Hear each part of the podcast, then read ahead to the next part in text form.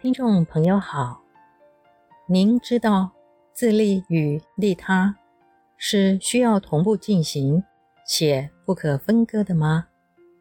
本期节目，我们将与您谈谈“做个聪明的自私人”这个主题。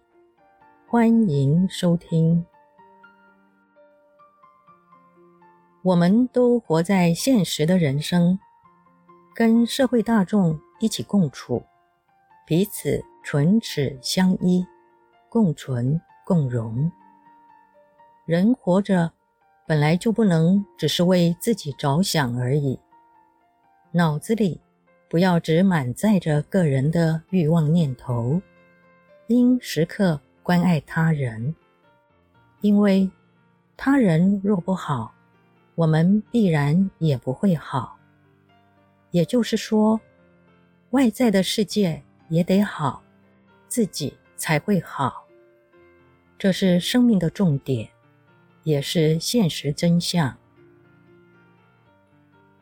社会上有两种人，一种是自私的人，一种是乐于奉献的人。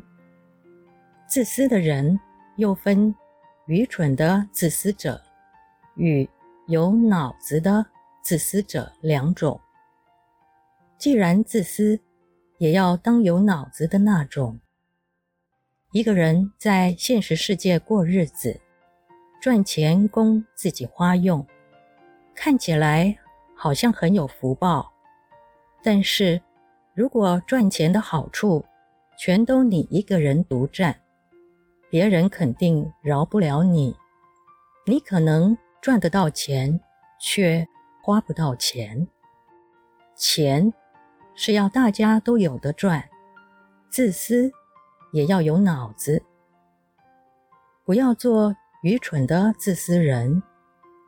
想吃鸡蛋，要先喂鸡，偷鸡也得十把米。你得利。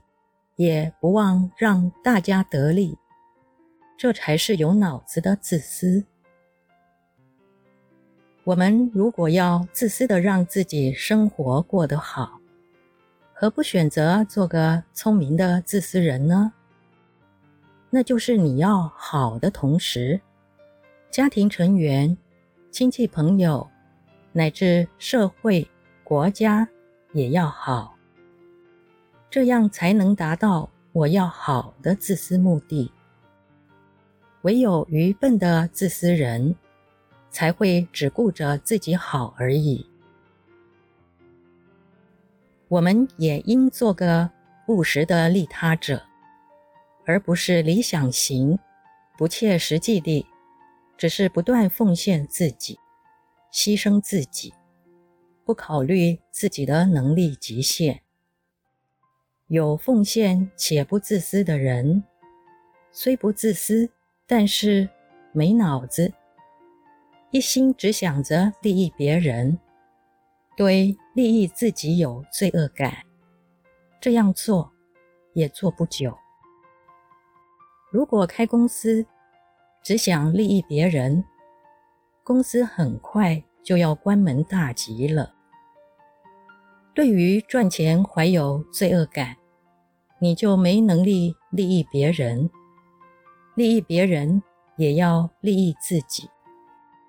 例如，你想布施利益别人，却全然不顾及个人的能力及利益。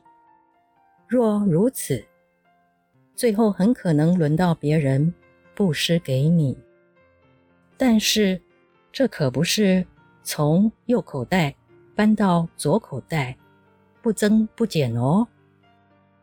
同理，我们也不能一天到晚只照顾别人的家庭，却忽略自己的家庭。务实的布施者，必定是在利他的同时，自己也能得利。因此，聪明的自私人及智慧的利他者，自利利他是同步进行的，这也是原生法的现实情况。